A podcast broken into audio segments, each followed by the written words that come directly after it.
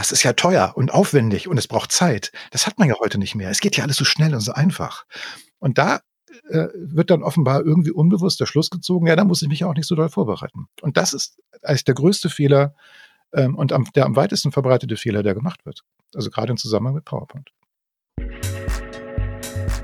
Willst du als Unternehmer, Manager oder Selbstständiger deine Kunden zu langfristigen und profitablen Stammkunden machen? Dann bist du hier im Blickwinkel Kunde Podcast genau richtig. Mein Name ist Oliver Teitschak und ich freue mich, dass du hier bist, um Tipps und Denkanstöße für den Erfolg deines Unternehmens mitzunehmen. Schön, dass du heute wieder zuhörst. Wie du ja weißt, liegt meine Leidenschaft darin, Unternehmen dabei zu helfen, aus ihren Kunden profitable Stammkunden zu machen.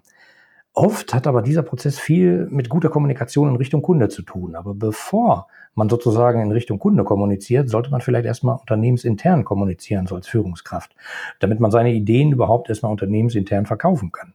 Und äh, das geschieht halt häufig heutzutage in Form von Präsentationen. Und deshalb habe ich heute jemanden eingeladen, der sich unglaublich gut mit Präsentationen auskennt und zum Beispiel Führungskräften hilft, exzellent zu präsentieren. Hey, hey. Ich treffe mich heute auf einen Kaffee mit Peter Klaus Lamprecht. Hallo Peter Klaus. Mensch, hallo Oliver. Ähm, schön, äh, schön, dass ich hier bin. ich, ich, ich, du hast so, ein, so einen schönen, schönen Einleitungssatz gesagt. Ich fühle mich richtig geschmeichelt. Oh, ja. Äh, ja, ja, aber es stimmt doch bis jetzt, oder? Also äh, das ist ja, habe ich mir ja nicht ausgedacht, sondern das ist ja genau so, wie ich dich da draußen am Markt äh, in Anführungsstrichen wahrnehme. Also du naja, ich meine, deine Seite heißt Präsentare, da geht es ums Präsentieren. Dein Podcast heißt Exzellent Präsentieren, wenn das mal nicht alles zusammenpasst. Das ist wahr. Das mache ich ja schon seit über 30 Jahren. Ähm, das ist mir jetzt in diesem Jahr bewusst geworden, dass ich tatsächlich 30 Jahre selbstständig bin. Und davor war ich eine kurze Zeit angestellt ähm, und mache tatsächlich jetzt seit über 30 Jahren eigentlich nichts anderes als Präsentation. Ja. Ja, das stimmt. Verrückt. Ja. Erzähl doch mal, also seit 30 Jahren, das ist immer echt, da gibt es bestimmt was zu erzählen. Also, wo kommst du ursprünglich her? Was hat dich dazu getrieben, die Richtung Präsentation zu ähm, ja, also vor 30 Jahren war ich ja noch klein und dann äh, habe ich irgendwie, ähm, also um mich herum so relativ elitäre äh, Leute gehabt. Das, darauf will ich jetzt nicht näher eingehen, wie das dazu gekommen ist, aber das waren alles so Söhne ähm, aus äh, wohlhabenden Familien und die wussten genau, dass sie, was weiß ich, in St. Gallen studieren werden oder einer sogar mhm. in Harvard. Einer wusste genau, dass er ähm, zu Roland Berger gehen würde äh, oder mhm. dass sie eine Train Trainee-Zeit machen würden beim Daimler und so. Also das war so und, und ich äh, fühlte mich da so ein bisschen deplatziert ähm, und vor allen Dingen auch, weil ähm, ich noch nicht so genau wusste, was mache ich denn jetzt. Ne? Also irgendwie klar, studieren war vielleicht irgendwie ähm, äh, Thema, aber was genau? Und dann äh, habe ich angefangen zu fotografieren, beziehungsweise ich habe weiter fotografiert. Ich hatte super acht Filme gemacht und sowas, das interessierte mich. Aber das war wirklich so ein, so ein Hobby. Und mein mhm. Vater hatte damals die Idee, ah Mensch, ich kenne da ein Studio, das nennt sich Studio Pierer in Hamburg. Äh, mhm. Da geh doch mal hin, vielleicht kannst du da mal so ein Volontariat machen oder so und mal schauen, ob du das, was dich gerade so interessiert, äh, ob du das vielleicht mit dem Beruf verknüpfen kannst. Und naja, dann habe ich meinen Konfirmationsanzug angezogen, habe mich da vorgestellt. und die Dame, Frau Piere, damals schon etwas älter, die hat also mich gerne genommen. Ähm, äh, vielleicht wollte sie auch meinem Vater gefallen, ich weiß es nicht. Äh, die hatten, hatten mal irgendwie so ein Projekt zusammen, längere Zeit mhm. davor. Naja, und dann bin ich wirklich in so ein Paradies gekommen. Das Studio Pira hatten mich damals Multivisionen gemacht, Dia-Shows. Ähm, das war damals ähm, 1988, ähm, äh, nee, 86, 86, 1986 war das. Ähm, die, das war das Medium der Wahl. Ähm, große Firmen, große Brauereien, die hatten Geld, die haben große Multivisionen bestellt. Die wurden auf Messen oder Kongressen gezeigt. Äh, und das Medium waren Dia-Projektoren, und zwar mehrere nebeneinander und übereinander, die dann auf Krass. großen Leinwänden äh, solche ähm, ja, Multivisionen, die Engländer sagen dazu Multi-Image Presentations gemacht haben. Äh, der Ton kam von einer Tonbandmaschine mit, mit mehreren Spuren. Die äh, mhm. Computer konnte man programmieren. Ne? Damals gab es schon Z80 getriebene äh, Computer, große Disketten, grüne Bildschirme. Ja, 84, also, da habe ich, glaube ich, mal einen 64er gekriegt. Das ist echt schon ein paar Tage her. Ja. Ähm. Und, und, das war, das war rasant. Ne? Und diese und dann über sogenannte Interfaces äh, konnte man dann halt, also diese Computerwelt mit, mit den, den Dia-Projektoren verbinden. Und man nannte das dann Programmieren, wenn du dann halt eben die Dias in der Abfolge, was blendet wohin über, ähm, synchron mhm. zum Ton, zum Sound, zur Musik. Äh, das nannte man Programmieren, das hat man mit dem Steuercomputer gemacht. Aber es war auch gefährlich, wenn du irgendwie elektrostatisch aufgeladen warst und du berührtest so ein Interface, dann konnte es sein, dass alles abstürzt und nichts mehr lief. Also es war spannend, aber immer natürlich mit dem Anspruch, dass das dann zum Zeitpunkt der Veranstaltung natürlich perfekt und ohne Fehler läuft. Ne? Es musste viel fotografiert werden. Ich, es gab ein ja. Tonstudio. Ähm, also es, ich konnte mich in als, nahezu allen Bereichen austoben, die es da so gab. Das war eine riesengroße Spielwiese. Richtig, richtig, richtig klasse. Äh, das hört sich total toll. Und ich habe sowas früher, äh, also keine Ahnung, irgendwann mal gesehen. Also das war wahrscheinlich in den 90ern. Das ist extrem beeindruckend. Das war natürlich eine Monsterauflösung und dann mit dem Sound und so. Das war schon ziemlich cool. Ja. Äh, für die Hörer, die äh, vielleicht äh, das damals nicht erlebt haben, ne, heute kennt man ja 4K, 5K Fernsehen, hat jeder zu Hause im Zweifelsfall, äh, finde das alles gar nicht so toll, aber das war extrem beeindruckend. Und wenn man sich dann auch noch vorstellt, dass die, dass die Dias ja so übereinander geblendet sein müssen, dass man die Schnittkanten nicht sieht und das Ganze dann auch noch äh, ja. auf Musik abgestimmt, äh, Chapeau, da muss ich meinen Hut ziehen. Also das war schon immer ein großes Projekt. Ne? Also das, das ging mal auch nicht so eben schnell, sondern das kann man vielleicht mit so einer größeren Filmproduktion vergleichen. Äh, mhm. Du musstest natürlich einen Plan haben, du brauchtest ein Storyboard, du musstest ein Drehbuchautoren haben. Äh, dann wurde das professionell von Sprechern eingesprochen und von Sprecherinnen eingesprochen. Der Tonmeister hat das äh, natürlich mit einem super Surround-Sound dann abgemischt, weil wir dann eben nicht nur Stereo hatten, sondern eben auch mehrere Effekt-Tonspuren. Und die Leinwände waren für damalige Verhältnisse relativ groß. Also nicht ganz so groß wie im Kino, aber eben schon so, mhm. dass es deutlich mehr war als so eine langweilige Dia-Show zu Hause. Und äh, die Menschen haben auch immer das gesehen und haben gesagt, die haben einen Film gesehen. Das waren tatsächlich Dias, die teilweise auch sehr schnell ineinander äh, äh geblendet haben und so, so teilweise mhm. sogar Animationssequenzen konnte man damit machen, wenn du so mehrere Projektoren hattest, die immer auf dieselbe Fläche projizierten, da haben die sich so abgewechselt, so im Revolver-Prinzip. Ne? Also teilweise sechs Projektoren auf eine Fläche und da konntest du schon relativ schnell äh, eine Sequenz äh, zeigen und das war dann teilweise äh, so wie eine kleine Animation. Ne? Das war schon stark. Aber es gab auch Aufzählungspunkte, Textcharts gab es damals schon, die wurden mit sogenannten Filmrekordern ausbelichtet. Also die Computer brauchten, um so ganz normale ja, Textcharts äh, auszubelichten auf dem Computer dauerte es pro Dia 15 Minuten. das ja, das kenne ich noch. Äh, ein, ein, Lehrstuhl bei uns äh, nebenan, die hatten so ein Gerät. Und ich habe halt äh, damals ein bisschen mit rumexperimentiert, weil ich ein Schaufenster hatte, wo ich meine Fotos gezeigt habe. Und da habe ich halt eine Präsentation durchlaufen lassen, äh, damals nicht mit dem iPad oder so, sondern tatsächlich mit so einem braunen 360 äh, Grad Rund-Dia-Magazin Dingsbums. Und da habe ich auch ein paar belichten lassen. Das hat ewig gedauert. Unglaublich. E ewig, ewig. Ich meine, die Qualität, ähm, ähm, ja. ja. das fand man damals toll. Also alles, was so auf Film und Dia war, war ja, war ja irgendwie scharf. Aber mhm. gemessen an dem, was heute möglich ist, ist das natürlich ein Lacher. Und das mussten wir nachts mit roten Augen über den Leuchtkästen. Wir haben die Dias geputzt. ähm, wir hatten dann teilweise, es war ja nicht nur ein Film, der in mhm. diesen Dia-Rahmen eingelegt wurde. Diese Dia-Rahmen hatten äh, Glas, äh, also vorne, das war ein mhm. Glasrahmen, das war wichtig, damit der Film halt im Projektor immer richtig im Fokus war, dass der sich nicht durch mhm. die äh, Temperaturen wölbte. Und teilweise waren noch zusätzlich Masken zu, in diesem Diarahmen drin. Das heißt, wir hatten also sehr, sehr viele Flächen, die wir staubfrei kriegen mussten. Äh, bevor wir den, ja, ja, so. Und das ähm, erzähle ich deshalb jetzt so ausführlich, ähm, weil ähm, man musste natürlich irgendwo auch in einem vorgegebenen Zeitrahmen fertig werden mit der Produktion. Ähm, auch ja, wenn da gab es ja wirklich harte Deadline im Zweifelsfall. Ne? Ja, klar. Also wenn eine Veranstaltung lief, dann musste das ja laufen. Das war wie eine Fernsehsendung. Also wir haben große Projektion, Pro Projektionen, sag ich schon, große Projekte auf Termin natürlich gemacht im Team. Wir waren also wirklich sechs bis zwölf Leute. Verrückte Leute, die also auch teilweise rund um die Uhr gearbeitet haben. Und äh, dann haben wir das gemacht. So unterschiedliche Gewerke. Und ich durfte halt überall reinschnuppern. Ich habe dann irgendwann auch angefangen, diese Sachen zu programmieren, weil die merkten, ich kann mich halt, kenne mich mit Computern aus und so. Aber ähm, das aller ähm, Wichtigste war natürlich, du brauchtest einen Plan. Ne, du musstest mhm. ein Konzept haben, du brauchtest ein Drehbuch. Daraus wurde ein Storyboard entwickelt. Das heißt, ein Storyboard ist nichts anderes als die Beschreibung. Ich habe ja auf der linken Seite Text, da wird was gesagt, mhm. man hört was.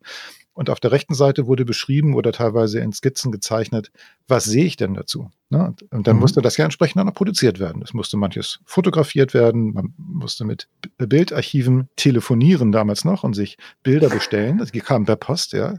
Ähm, Eigentlich kann auch noch. Ja, aber, aber, und das ging natürlich nur, ähm, also auch wenn man jetzt Wochen, teilweise Monate Zeit hatte, die Zeit rannte. Also irgendwann, wenn man eben Dinge nicht richtig gemacht hat, hatte man ein großes Problem. Und deshalb brauchtest du also wirklich einen sauberen Plan, ein Drehbuch. Du musstest genau wissen, was du wolltest. Dann konntest du eine tolle Show machen, eine tolle Präsentation machen und eigentlich waren auch immer danach alle begeistert. Ähm, tolle Sache. Heute, und jetzt kommt wirklich 30 Jahre weiter, ne? heute hm. werden ja immer noch Präsentationen gemacht und der Anspruch ist ja immer noch da, dass man Leute begeistern möchte, dass man sie vielleicht motivieren will oder überzeugen will von irgendetwas. Aber die Leute haben keine Zeit mehr, sich vorzubereiten. Genau. Und das merkt das, man. Den Eindruck habe ich auch. Ja, genau. Also es ist ja so schön einfach. Jeder kann ja mal eben so ein bisschen PowerPoint machen und äh, genau. komm, ich habe erst in zwei Stunden die Präsentation, da gehe ich jetzt noch Mittagessen und da mache ich die eben, habe ich manchmal so das Gefühl. Und, und das wirkt dann auch so. Also wenn man weiß, worum es geht, wenn man weiß, was man sagen möchte, dann braucht man ja auch nicht unbedingt jetzt äh, sich in PowerPoint verkünsteln, sondern man kann ja irgendwie eine Darstellungsform wählen, die einem jetzt genehm ist. Ne? Also wenn das Konzept mhm. steht, wenn du weißt, wenn du eine klare Botschaft hast, die du formulieren und ausdrücken möchtest, dann hast du schon mal, bist du schon mal ganz weit vorne. Aber mhm.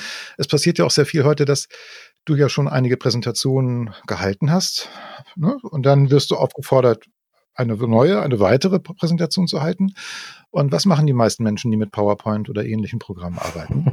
Die öffnen PowerPoint und überlegen, okay, äh, ich habe hier ja schon ein paar Folien und dann ob das bewusst oder unbewusst passiert, ist vollkommen egal. Aber äh, diejenigen, die so eine Präsentation vorbereiten, stricken jetzt das, was sie jetzt sagen wollen, in der neuen Präsentation, irgendwie so um die schon, schon vorhandenen Folien drumherum. Genau, weil die haben, waren ja schon mühselig gemacht, da kann man die ja wieder. Genau, und das, und das ist dann so eine Art von Effizienz, ähm, die da irgendwie behauptet wird, dass es sie dann gäbe, ähm, dass man eben schnell zu einem Ergebnis kommt, was man vorzeigen kann. Da wird es Lücken geben, natürlich wird nicht jede Folie passen, also muss man dann eine neue Folie einfügen und weil man ja nicht so viel Zeit hat, was macht man dann im PowerPoint? Man schreibt eigentlich nur Text drauf, ne? solche Aufzählungslisten, hm. Bullet Points. Ne? Ja, das reicht doch. Einfach hier Fakten, Bullet Points, fertig. Genau, so. Und dann hat man, dann hat man äh, etwas, was man irgendwie vorzeigen kann. Ähm, es gilt auch immer noch gemeinhin als professionell oder ordentlich oder so. Man hat geliefert, ne? man, das, das hat man mhm. vorbereitet und das wird dann vorgetragen. Und dann, weil man ja nun gerade eben erst, ähm, sagen wir mal, die Präsentation erstellt hat und dann tanzt man sie auch schon vor, dann entsteht ja dieser Effekt, dass man doch abliest, was auf der Folie mhm. zu sehen ist. Und das ist natürlich fürs Publikum nicht besonders spannend. Ne? Du merkst zum einen, ah, irgendwie, das hat er zusammengestrickt. Ähm, dann ist es ja auch eine Glückssache. Ist es jetzt auch wirklich das, was das Publikum interessiert? Ist es relevant? Ist es gut aufbereitet? Äh, ist da irgendwie ein Gag, ein Witz, eine Dramaturgie hinter? Sehr wahrscheinlich mhm. nicht, wenn es so entstanden ist.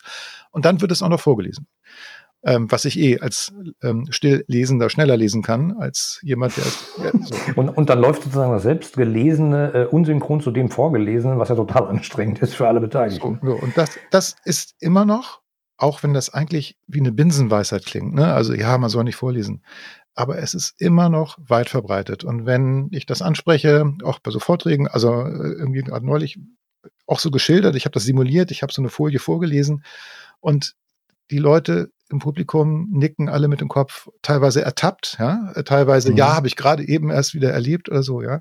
Es ist absolut präsent. Es ist, wird ähm, ja einfach so gemacht. Äh, PowerPoint ist da gar nicht schuld dran, aber man hat keine Zeit. Man äh, denkt, ja gut, dazu ist das Programm doch da. Ich kann schnell die Folien irgendwie zusammenschustern, die Lücken füllen und dann lese ich das ab und dann bin ich fertig. So. Ja, da fällt mir ein Vergleich ein. Vielleicht ist PowerPoint ja doch ein bisschen schuld. Also früher, da gab es so einen Beruf, der hieß Schildermaler. Wenn man einen Laden hatte und man wollte hier eine Botschaft verkünden, dann hat man, ist man zu dem gegangen und hat er das gemacht. Äh, und hat man sich vorher genau überlegt, weil das kostet Geld und ist aufwendig. Genauso bei euch. Wenn ihr so eine Präsentation gebaut habt, hat man sich ja vorher wahrscheinlich als Brauerei oder so, äh, Auftraggeber genau gedacht, was man da sagen will und das genau abgestimmt. PowerPoint macht es halt so pseudomäßig einfach und dabei äh, geht halt, glaube ich, die Vorüberlegung oft verloren. Gut, ich meine, damals war die Situation noch ein bisschen anders. Also natürlich hast du recht, man hat sich das genau überlegt, also auch als Brauerei, ja. Aber ähm, es war ja schon so, dass der Anspruch war, okay, ähm, was ist hier so üblich? Ah, man braucht eine große Projektion, man braucht so eine Diashow oder so eine Multivision. Ähm, da wendet man sich dann an jemanden, der sowas herstellen kann. Und dann ähm, ist also erstmal der Wunsch, ich möchte das genauso beeindruckend haben wie vielleicht mein Wettbewerber, ja, dass ich da mhm. mithalten mhm. kann in der Liga. So, das ist vielleicht schon mal früher so ein Anspruch gewesen. Man hat sich entschieden, einen bestimmten Budget, ein, ein Budget in die Hand zu nehmen und zu sagen, ich brauche jetzt was Großes. So, wenn man Glück hat, gab es dann auch jemanden, der ganz konkret gesagt hat, das und das wollen wir kommunizieren, sei es neues Brauereiverfahren, um in dem Bild zu bleiben, oder einfach ein neues Label, neue Flasche oder keine Ahnung, irgendeine Neuigkeit, dann hat man ja Mhm. schon mal was, ja. Ähm, es gab teilweise solche Shows auch in den Brauereien selbst, wo dann, wenn man eine Brauereiführung gemacht hat, dann hat man das am Ende gesehen. Ja, gab es dann richtig so einen Mhm. großen Kinoraum und dann gab es dann so eine, so eine Präsentation. Dann hat man erstmal allgemein über die Geschichte und über die hochwertige Lebensmittelherstellung, die man dann gerade erlebt hat, irgendwas erfahren. So, wenn man Glück hatte, gab es diesen Plan. Aber ganz oft hat man natürlich dann auch noch die Leute beraten sagt, was ist Mhm. möglich, was kann man machen, wie kann man das aufbauen, wie kann man das ähm, äh, also von der Dramaturgie, von der Inszenierung her so aufbauen. Also ich weiß, dass Kollegen wirklich sich auch erstmal in die Materie richtig eingearbeitet haben, um das Buch zu schreiben, um das abzustimmen und wenn das dann stand, dann wu- wurde es produziert. So, aber am Anfang, hast du vollkommen recht, stand eine Entscheidung, ich möchte etwas Großes haben, ich möchte, dass es gut, verständlich ist und dann wurde erstmal die Vorarbeit geleistet, weil es wäre ja viel zu teuer gewesen, sowas zu produzieren, um dann auf halber Strecke zu merken, oh nee, passt nicht, wir müssen aber von vorne anfangen. Also das war schon so, dass man dann gesagt hat, nee, Ich hatte mir das in Hochformat vorgestellt. ja, so genau. Wir fangen, wir fangen erst an, wenn das Buch steht und alle inhaltlich gesagt haben, ja, wenn ihr das so rüberbringt, wie es hier auf dem Papier steht, dann ist es gut. Äh, Auf, auf geht's, äh, ihr dürft anfangen. Aber dieser Prozess, weil da, das ist ja teuer und aufwendig und es braucht Zeit, das hat man ja heute nicht mehr. Es geht ja alles so schnell und so einfach. Und da äh, wird dann offenbar irgendwie unbewusst der Schluss gezogen, ja, da muss ich mich ja auch nicht so doll vorbereiten. Und das ist eigentlich der größte Fehler ähm, und am, der am weitesten verbreitete Fehler, der gemacht wird. Also gerade im Zusammenhang mit PowerPoint. Kann ich mir vorstellen. Also ähm, es gibt ja eine so eine Präsentation, die, die mich ziemlich beeindruckt hat. Äh, kennt jeder, wie dauernd zitiert, damals die iPhone-Präsentation, die erste. Die liebe ich auch. Hm? Ähm, da, da war ich äh, in einem Hotelzimmer, weil ich bei einem Kunden war damals unterwegs und abends habe ich mir die Präsentation angeguckt im Hotelzimmer und habe das angeguckt und habe gedacht, alter Schwede, da kommt, glaube ich, was echt Großes. Also die war sowas von auf den Punkt äh, gefühlt. Also äh, ich bin ja kein äh, großer Präsentator im Vergleich zu dir, aber ich habe gedacht, äh, da stimmt aber mal wirklich alles. Da hat sich mal einer echt Gedanken gemacht, was er da rüberbringen will. Das ist äh, seitdem, also die letzten Apple-Präsentationen, finde ich, äh, haben die ein bisschen nachgelassen. Also im, im Nachhinein, wenn man jetzt natürlich äh, mit dem heutigen Wissen, ne, also dass ja das iPhone tatsächlich eine echte Revolution war, äh, dass also wirklich ein, ein echtes Smartphone erfunden wurde, obwohl es damals ja schon in Form von BlackBerry und so Smartphones gab, die aber Ich hatte auch eins von Nokia, das war eigentlich auch ganz Ja, gut. aber es war ja lächerlich in dem Moment, weil man eben noch nicht dieses Multitouch-Display hatte. Ähm, aber Steve Jobs damals hat das auch wirklich gut präsentiert. Also man guckt sich das gerne an, es gilt als eine Referenz. Man muss aber auch sehen, er hat natürlich zu seinen Fans, zu seinen Homies gesprochen. Ne? Es war, also der, er hatte es relativ leicht, eine Ver- Verbindung und so einen Kontakt zu seinem Publikum aufzubauen. Er hat genau die Erwartungen bedient. Das, ähm, also hat er gut gemacht. Er wurde auch gefeiert und das bedingt ja auch einander, dass es dann auch Spaß macht Mhm. und dass das wirklich eine tolle Geschichte ist. Aber, das habe ich auch gelesen, der hat richtig lange geübt. Der hat, äh, glaube ich, Ja. eine Woche haben die sich da eingeschlossen in diesen Räumlichkeiten. Ähm, die hatten nämlich auch noch eine andere Herausforderung, ähm, dass dieses iPhone, das war nur ein Prototyp, den er auf der Bühne hatte. Und das wurde dann ja auch noch über so ein spezielles Kabel so mit der Leinwand verbunden, dass er dieses Display auf der Leinwand zeigen konnte, was er da, äh, also dieses Display des, des Smartphones, was er auf der Bühne hatte. Und Mhm. es stellte sich raus, dass das immer wieder abstürzte. Und dann haben die einen Weg gefunden, durch langes Herausprobieren, welche Funktionen muss er in welcher Reihenfolge machen, damit das Ding nicht abstürzt während der Präsentation. Der hatte damals auch, das konnte man ja sehen, in einer Kameraeinstellung lagen da extreme Skripte, also so Buche, ringgebundene Bücher, wo genau drin stand, wann machst du was. Äh, Stimmt, das fand ich Richtig, sehr richtig genau, genau. Also bei diesem Pult, wo er dieses äh, äh, Ja, ja, iPhone genau. hatte, stimmt, da hatte er so ein Ringbuch, was er umgeblättert hat. Okay, aber das zeigt aber auch, er war extrem gut vorbereitet. Er hatte seinen Text drauf, an den Stellen, wo er vielleicht einen Fahrplan brauchte und damit jetzt garantiert dieses Gerät nicht abstürzte. Das kann ich jetzt nur vermuten, dass es damit zusammenhängt, aber es wurde halt mal so beschrieben, dass es wirklich diese technischen Herausforderungen gab.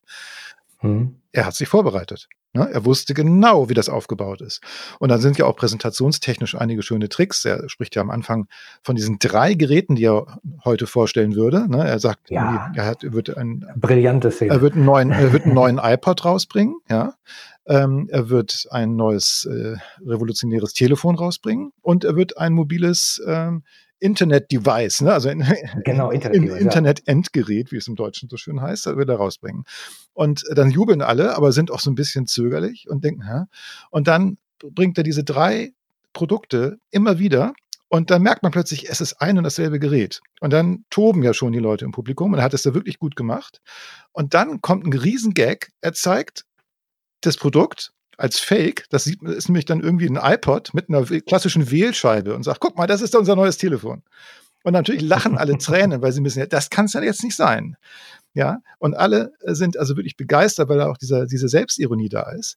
Aber mhm. ein super Kniff, er hat mit dieser Wählscheibe auf diesem iPod ähm, im Grunde sofort den Fokus gelegt auf das, was nämlich wirklich das besondere Merkmal eines äh, iPhones ist und aller Smartphones, die wir heute haben, die Bedienung über das multitouchfähige, äh, äh diesen multitouchfähigen Monitor. Ja, er hat gesagt, mhm. das ist das zentrale Element, dass man es vernünftig bedienen kann. Und äh, das hat ja diesen Übergang mit der Wählscheibe, ne? Von diesem mhm. uralten Antiquität. Also er hat ja sich auch lustig gemacht über Blackberry und Co. mit ihren Plastiktastaturen und so, ja. ja Aber ein genial. Also das war wirklich eine tolle Idee, eine sehr schöne kreative Idee, wie man mit ein bisschen Selbsthumor die Leute im Publikum schon unbewusst trimmt auf das, was wirklich der Gag ist, nämlich die Bedienung über das Touch-Display. Also, also immer noch kann man viel von lernen. Also heute noch. 2007 war das. Also irre, irre. Ja, ja. Aber wenn, du sagtest ja gerade, die haben eine Woche lang vorher trainiert. Äh, welcher CEO, wenn er eine wichtige Präsentation hat, trainiert vorher eine Woche mit X Angestellten? Also ich kenne keinen. Heute. Ich kenne keinen. Ich weiß, also Vorstandssprecher, die sich auf Hauptversammlungen vorbereiten, die üben auch. Ähm, mhm. Ähm, das ist dann aber ähm, jetzt nicht so extrem wie, wie jetzt bei Steve Jobs. Ähm, also ich weiß von einem, wo ich sage, also der weiß, er kennt seine Präsentation, die wird erarbeitet, Investor Relations und er, die, die stimmen die Inhalte ab. Er hat die Datei, er kann das selbst durchklicken und üben zu Hause. Ähm, mhm. Dann gibt es noch ein sogenanntes Medientraining, das heißt, da wird ähm, Sprechen, Betonung, ne, was ist wichtig, was muss ich da auch von der Stimme her hervorheben, äh, wie kann ich also meine Rede sag mal, besonders wirkungsvoll in Verbindung mit den Folien auf der Leinwand ähm, äh, optimieren und rüberbringen. So, das wird schon gemacht. Mhm. Das ist dann aber auch nur ein halber Tag. Ne? Ähm, aber mhm. das Ergebnis dieses Medientrainings ist schon, dass er ein so eine Art Skript hat, äh, wo ganz viele mhm. handschriftliche Anmerkungen sind, teilweise mit dicken Filzern sind so Hervorhebungen drin und Anmerkungen. Das heißt, er hat durch dieses Training, ist er jetzt also wirklich auf diese Rede getrimmt ne, und weiß, okay, da mhm. muss ich betonen, da muss ich eine Pause machen da kann ich einen Schluck Wasser nehmen oder was auch immer und dann äh, kann er das bringen. Ähm, und das finde ich schon, ist schon toll, aber es ist wirklich ganz eng getaktet in den super engen Zeitplan dieses Vorstandsvorsitzenden. Das ist vielleicht äh, netto, ist das ein Tag. Also, und das ist schon richtig viel, ja. Das ist mhm. vorbereitet. Ähm, aber ich meine auch, das ist das Allermindeste. Er hat dann ja natürlich noch Leute, die jetzt ihm mit den Folien helfen und äh, dass die Technik äh, funktioniert. Darum muss er sich ja direkt jetzt nicht kümmern. Aber, aber die, dieser Netto-Vorbereitungsbedarf äh, ähm, entspricht letztendlich ungefähr dem Zeitaufwand, wie die, die ganze Hauptversammlung dauert, so würde ich mal sagen. Ne? Das finde ich schon, schon okay. Und wenn es natürlich noch komplizierter ist, wenn man etwas vorstellt, was ich kann es mir vorstellen, dass es bei den Autoherstellern so ist, das weiß ich jetzt nicht genau. Aber dass man da vielleicht noch ein bisschen mehr übt, weil man dann ja auch ein bisschen mehr auf der Bühne vielleicht herumgehen muss, vielleicht auch mal ein Auto zeigen muss oder erklären muss und so weiter. Das muss man natürlich dann auch üben. Da ist der Aufwand vielleicht größer, aber niemals eine Woche. Das kann ich mir nicht vorstellen. Das sind aber so Produktvorstellungen. Okay, das kann ich mir vorstellen. Das Fernsehen dabei und im Zweifelsfall guckt die ganze Welt zu, wenn da irgendwie ein neuer Mercedes rauskommt ja, oder irgendwas ja. Äh, oder ein neues Samsung-Phone. Ähm, aber es gibt ja ganz, ganz viele Präsentationen. Im Zweifelsfall, äh, die auch für die Richtung eines Unternehmens entscheidend sein können, wo man intern erstmal irgendwas präsentiert. Ja, ja. Ähm, und, und das wird dann ja manchmal noch leichter auf die, auf die leichte Schulter genommen, habe ich so den Eindruck. Ja, gerade wenn man solche äh, Präsentationen, so ähnliche Präsentationen immer wieder macht, dann schleicht sich ihm gern auch mal mhm. eine Routine ein. Und ähm, ja, und dann wundert man sich, dass dann vielleicht ähm, die Erfolge ausbleiben. Ne? Man, man kennt das ja so, man hält einen Vortrag, gerade mhm. im Unternehmen, und am Ende klopfen alle auf den Tisch, ne? Mhm. Und äh, dann weiß man, okay, die oder der hat geliefert, aber mir mhm. auch nicht. Naja, ja, ne? und dann steht vielleicht noch am Ende, die letzte Folie steht dann herzlichen Dank für Ihre Aufmerksamkeit, auch noch drauf. Also das wird dann, und dann weiß man schon so, ah, okay, ähm, das, Sto das Stoßgebet des, des nervösen Redners, endlich bin ich durch, endlich bin ich vorbei. Und es bleibt nichts nach. Ja, also man weiß jetzt nicht, ja. wo ist die Handlungsaufforderung am Ende geblieben oder was soll ich jetzt mit dem anfangen? Ne? Also es, hm. er hat geliefert, okay, er hat vielleicht in vorgegebener Zeit ähm, präsentiert. Mhm. Und nu? Ja. Also das ist das zweite Problem, was ich so erlebe. Es bleibt nichts nach. Es ist, die Präsentationen sind nicht so gebaut, dass das Publikum danach etwas anders machen soll.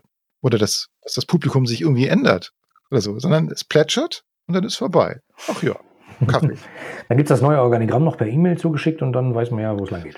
Genau, aber auch das liegt daran, dass man, wenn man eben so eine Präsentation vorbereitet heutzutage, gerade in dieser Routine, dass man sich bestimmte Fragen gar nicht mehr stellt, die man sich eigentlich stellen sollte. Zum Beispiel. Zum Beispiel? Ja, also die wichtigste Frage, die ich immer nehme, ist, wer, wer ist denn überhaupt im Saal? Wer ist in meinem Publikum? Mhm. Äh, ne, und das kann man dann noch ein bisschen ausführen, in welcher Situation befindet sich das Publikum. Also ist es ist gerade nach der Mittagspause vielleicht schläfrig. Das eine wichtige mhm. Information. Oder ist es so, ne, sind die erwartungsfroh, ist es der erste Vortrag einer großen Tagung, wo es um was geht? Ähm, mhm. Sind das Kunden oder sind das Mitarbeiter? Also das kann, muss man sich, auch wenn man das eigentlich so weiß, aber die Frage muss man sich mal stellen. Wer, sit, wer sitzt mhm. im Publikum und äh, in welcher Situation befindet sich das Publikum? Und dann kann man sich fragen, was ist denn das Thema? Worum geht es eigentlich in meinem Vortrag? Also auch wenn das banal klingt, aber man muss sich diese Frage nochmal stellen. Worum geht es denn wirklich? Also was ist das eigentliche Thema? Und ganz eng verknüpft damit die Frage, was will ich eigentlich erreichen? Also was soll aus meiner Perspektive, also für mich am Ende nach mhm. dem Vortrag anders sein als vorher? Ne? Oder was soll, soll der Zuhörer danach anders machen oder sich anders verhalten? Oder was soll, was soll überhaupt Genau, also das wäre dann für mich die dritte Frage. Also die erste Frage, ne, wer ist das Publikum? Die zweite Frage, Thema und Ziel. Und die dritte Frage ist, was denn konkrete Nutzen? Also was hat das Publikum davon? Mhm. Ja, also es gibt so ganz fürchterliche, langweilige Präsentationen in Unternehmen. Das sind sogenannte Sicherheitsunterweisungen. Äh, so ein bisschen vergleichbar mit den Sicherheits, ähm, äh, am Flugzeug, wenn du da sitzt, wo die dann immer mhm. vortanzen. Jeder weiß, wie es geht und es läuft halt nach einem bestimmten Schema ab.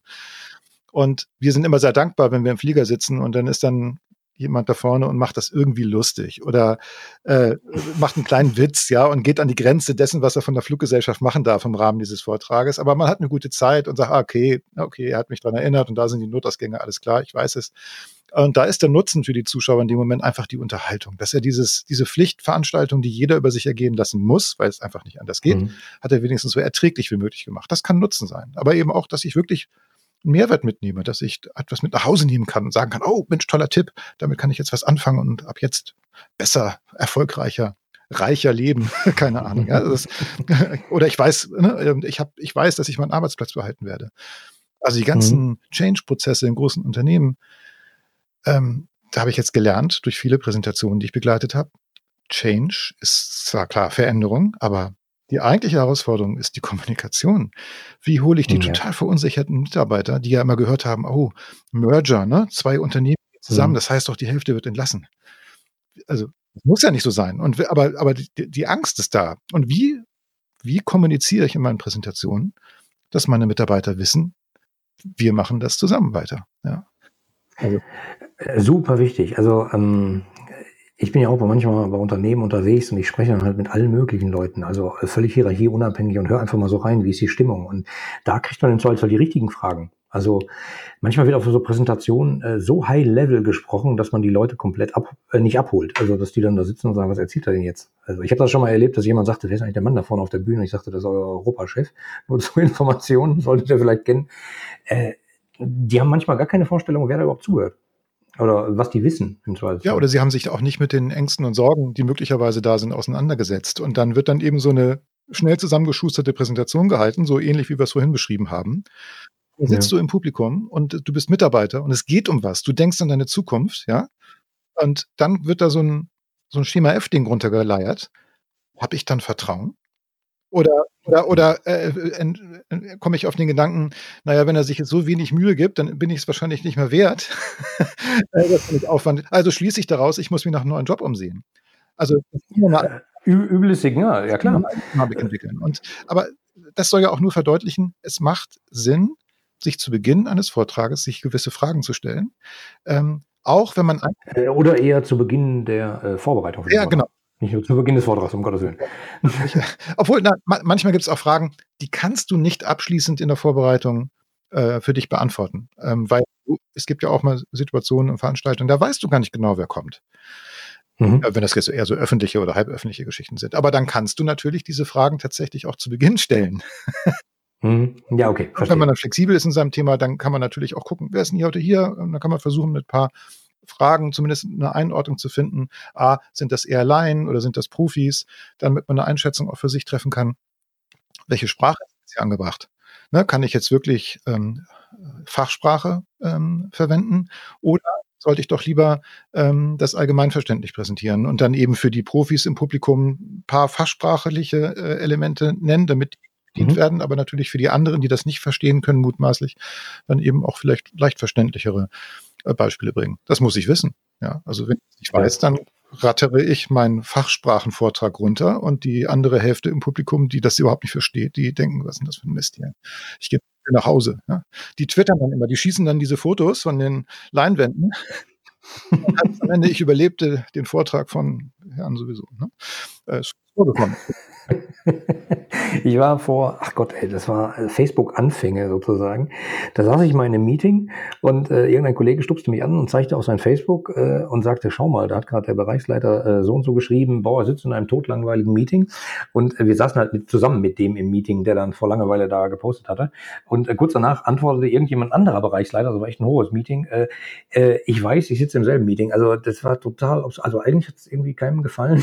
Alle haben Facebook getwittert äh, und ich habe gedacht, das kann doch echt nicht sein. Wie läuft denn das hier schief? Ja, ich meine, klar, es kann immer mal schief laufen, aber da ist natürlich auch schon vorher im Vorfeld ja auch ein bisschen was schief gelaufen, ne? dass man da ja, respektlos klar. oder vielleicht auch unwissend, was man jetzt auslösen kann, wenn man das bei Facebook postet, kann ja auch sein, dass man das gar nicht so einem gar nicht so klar ist, was man da tut.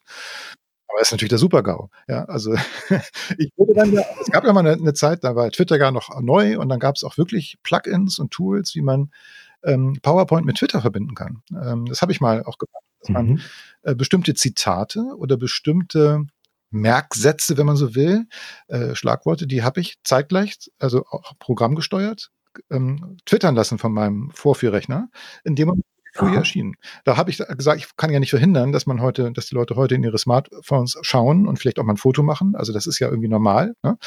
Ähm, ja. Aber wenn ich dann schon als Redner getwittert habe, dann können die Leute mich ja retweeten oder das liken oder sagen, guck, mhm. den Vortrag und das ist hier ein Schlüsselsatz und so weiter. Dann kann ich das so ein bisschen beeinflussen. Mhm. Ne? Also zumindest kann ich ein Angebot machen. Ich kann auch aktiv darauf hinweisen und dann kann kann so eine, so eine Twitter-Begleitung, also der Second Screen einer, einer Präsentation, kann dann auch ein kleines äh, Marketing-Tool sein. Aber da mhm. muss man ja auch schon gut sein, ne? weil das kann ja auch nach hinten losgehen. Ja, ja, definitiv. Das ist schon super spannend. Ähm, wir, wir sind jetzt schon relativ lang dabei, aber ich finde es einfach total spannend, mit dir zu reden. Ähm, ich, ich, hab, ich würde gerne mal so ein kleines Praxisszenario mit dir durchspielen. Also vielleicht irgendjemand, der ist Bereichsleiter, der hat vielleicht 300 Leute unter sich oder so und äh, dann passiert das Damoklesschwert, äh, der Vorstand äh, für den Bereich wechselt. Es kommt ein neuer, heißt es, in drei Monaten. Äh, und ich muss dann irgendwann mich dem vorstellen und meine Vision für die Zukunft und so. Äh, wann fange ich denn da an? Oder wann rufe ich dich am besten an? Okay. Ähm, also vier Wochen können knapp sein bei so, bei so einem Thema, mhm. weil äh, allein ja durch diese Veränderungen im Unternehmen fehlt ja auch ein bisschen die Zeit. Ne? Man kann sich ja nicht vier Wochen komplett nur um eine Präsentation zu kümmern. Das geht nicht. Also ähm, äh, komfortabel sind sechs Wochen, dass man schon mal miteinander spricht. Mhm. Dieses Miteinander sprechen, das ist ja auch eine Situation, dass dieser Mensch, dieser Bereichsleiter, hat ja unter mhm. Umständen jetzt in dieser Situation in seiner Firma niemanden, mit dem er so sprechen kann. Ja, ja, im Zweifelsfall geht es ja um äh, seinen Job. Äh, ne? Das ist dann schon sehr kritisch. Und da hängen dann gleich die 400 anderen dran. Die er äh. so mag und so schätzt. Das kann ja sein, dass sie plötzlich zu Wettbewerbern werden. Ja, ja, Kunst genau. des Neuen oder so. Also wie auch immer, gefährliches Pflaster. So, das heißt, ähm, wenn dann so ein Anruf kommt, Herr Lamprecht, ich habe gehört, Sie haben können Präsentationen helfen, die wirklich wichtig sind. Bin ich bei Ihnen richtig? Ne? Das sind Sie fragen. Mhm. Und dann sage ich meistens ja. Und dann erzählen Sie mal, worum geht's denn? Und dann ähm, kriege ich eben tatsächlich solche Geschichten erzählt. Das und das ist passiert. Die und die Herausforderung steht an. Ist erst in acht Wochen so weiter. Sage ich, oh, super, komfortabel. Also sechs Wochen ähm, glaube ich, wäre schon cool. Vier Wochen geht auch, ähm, weil man hat ja gar nicht so viel Zeit miteinander zu sprechen. Erstmal geht es ja darum, Mhm. Was ist die Situation? Was will ich denn und was für eine Gelegenheit habe ich denn? Wie sieht das denn, also wie kann ich denn präsentieren? Ähm, und da kann ich auch Fragen stellen, nämlich, gibt es einen Termin? Ist das wie so ein kleines Vorstellungsgespräch oder gibt es ein zentrales Meeting, ähm, äh, wo, wo alle präsentieren? Das sind dann so Fragen, die ich dann ähm, äh, stelle, damit mein Kunde dann weiß, ah, okay, ich kann mich zielgerichtet auf die und die Situation vorbereiten. So. Also das, so fängt es erstmal an. Ne? Und wenn dann Vertrauen da ist ähm, und auch ähm, äh, der Bereichsleiter dann sagt, oh, okay, ja, prima, weiß ich, bin erleichtert, ich kann Stichpunkte, ich kann Skizzen, ich kann vielleicht Scribbles, also irgendwas gezeichnetes, den man mhm. einfach faxen. Ich kann auch Faxe empfangen oder eben äh, einscannen und Ver verrückt. verrückt ähm, und ich baue dann mal so ein. Du schickst dann Dias zurück. Genau, richtig. ausbelichtet haben. Nein, nein, also dann ähm, äh, kommt dann schon mal so ein Gerüst zurück und vielleicht auch so ein, so ein, also das ist dann schon eine PowerPoint-Datei. Das ist tatsächlich das Programm, was in, in, in der Industrie alle verwenden. Also das ist mhm. de facto Gesetz, das ist der Standard. Ähm, dann kann ich eben halt schon eine Datei zurückschicken, erstmal die eine Struktur enthält. Also dann ist das für mich so ein Storyboard, ne? wo man sagen, mhm. das könnte man zeigen, dazu das sagen. Und das ist dann etwas, was dann in den folgenden Wochen äh, aufgefüllt wird. Manche Dinge kann ich machen, mhm. das kann dann nur der Bereichsleiter natürlich machen. Dann wird mhm. man am Ende vielleicht die ein oder andere Folie haben, die man noch überarbeiten kann, weil sie jetzt nicht so schick aussieht. Das kann ich dann auch machen, damit das dann alles aussieht wie aus einem Guss und nicht irgendwie geklöppelt mhm. ist. Und weil wir ja immer wieder drüber sprechen und während dieses Prozesses über diese sechs, vier Wochen ähm, die Präsentation ja entsteht, ist natürlich jetzt auch ähm, der Bereichsleiter absolut gebrieft. Also der hat sich mit mir auseinandergesetzt. Ihm er ist ähm, sich absolut klar darüber, worauf er Wert legen wird, was seine wichtigsten Botschaften und Punkte sind, die er platzieren möchte. Und er weiß, er hat eine gute Unterstützung, eine visuelle Unterstützung, die ihn nicht ablenkt, sondern die ihn äh, bestärkt in dem, was er sagt. Ne? Und das ist so ein Gesamtprozess, wo ich so sage, ja, da gehen die mit breiter Brust und sehr lässig und souverän rein in so ein Gespräch. Weil sie eben schon durchgespielt haben mit mir am Gespräch vorher. Ne? Mhm. Ähm, dazu muss man jetzt aber nicht äh, sich eine Woche in Hamburg einquartieren. Das geht auch äh, Video, Screensharing, äh, keine Ahnung, genau. PowerPoint, E-Mail. Also so, die meisten Kunden kommen tatsächlich aus dem Hamburger Raum, aber das hat vielleicht auch einfach so mit der Vernetzung irgendwie zu tun. Aber ähm, Telefon, Skype, also ich habe solche Gespräche in hm. Neuseeland geführt, überhaupt kein Problem. Super spannend. Also ich sag mal, wir haben jetzt schon eine ganze Menge äh, der Zeit rum, aber ich glaube, die Hörer haben einen ganz guten Eindruck davon bekommen, warum ich dich gerade eingeladen habe, weil ich fest davon überzeugt bin, da draußen gibt es einfach viel zu viele schlechte Präsentationen oder viel zu viele, die, die schlecht oder zu leichtfertig vorbereitet wurden. Deswegen glaube ich einfach, da muss man sich mal ein bisschen mehr Gedanken drum machen. Und äh, da bist du, glaube ich, genau der richtige Ansprechpartner. Wo, wo, finden denn, wo finden denn die Zuhörer mehr über dich? Gut, dass du das sagst. Ach, so ein Zufall. Ganz einfach zu finden. Ähm, äh, präsentare.com ist die Website. Präsentare natürlich mit AE geschrieben, äh, lateinischer Begriff. Und ähm, wenn man dort auf der Seite ist, dann findet man natürlich auch Kontakt und ähm, wie man mich erreichen kann. Ähm, es gibt bei Facebook, ähm, bin ich natürlich als Peter Klaus Lamprecht unterwegs. Ähm, bei Twitter gibt es ein Präsentare und bei Instagram. Aber die Kunden, die mich anrufen und sagen, bin ich bei Ihnen richtig, die kommen über die Website. Was äh, neu ist, ähm, das habe ich auf der Website noch gar nicht stehen, ist so ein, ähm, das sind die Sparring. Ähm, das mhm. ist auch wirklich ganz aktuell. Da habe ich so Preispakete geschnürt. Ähm, ähm, da geht es einfach darum, dass man Stunden, sag mal, also es gibt nur zwei, vier und acht Stunden. Also alle, alle Projekte, die ich begleite, die sind spätestens nach vier Wochen sind die durch. Ne? Also das relativ mhm. schnell, müssen ja schnelle äh, Präsentationen müssen ja schnell erledigt werden. Ähm, und da hatte ich jetzt gerade mit einer Architektin zu tun, die äh, zwei Vorträge hält und die war extrem dankbar, dass sie mit jemandem sprechen konnte, der ihr gesagt hat, wie man das aufbaut und strukturiert und der ihr auch noch Tipps gegeben hat, wie man das im PowerPoint selbst lösen kann in mhm. Viertelstundeneinheiten hat die dann im Grunde sich die Impulse geholt, die sie brauchte, um selbst ihre Präsentation vorzubereiten. Und das ist gerade eine tolle Geschichte. So einfach kann sein. Es gibt also keine Ausrede mehr. Äh, Mensch, da müsste ich einen Busberater buchen. Nein, bei dir gibt es das sogar Viertelstunden paketweise. Also traumhaft. genau. ähm, ja, also ich sag mal, ich danke dir. Äh, das war ja ein kurzes Gespräch auf einen Kaffee, aber danke. Mir hat Spaß gemacht und ich hoffe den Hörern auch. Ganz meinerseits. Dankeschön. Bis bald. Tschüss.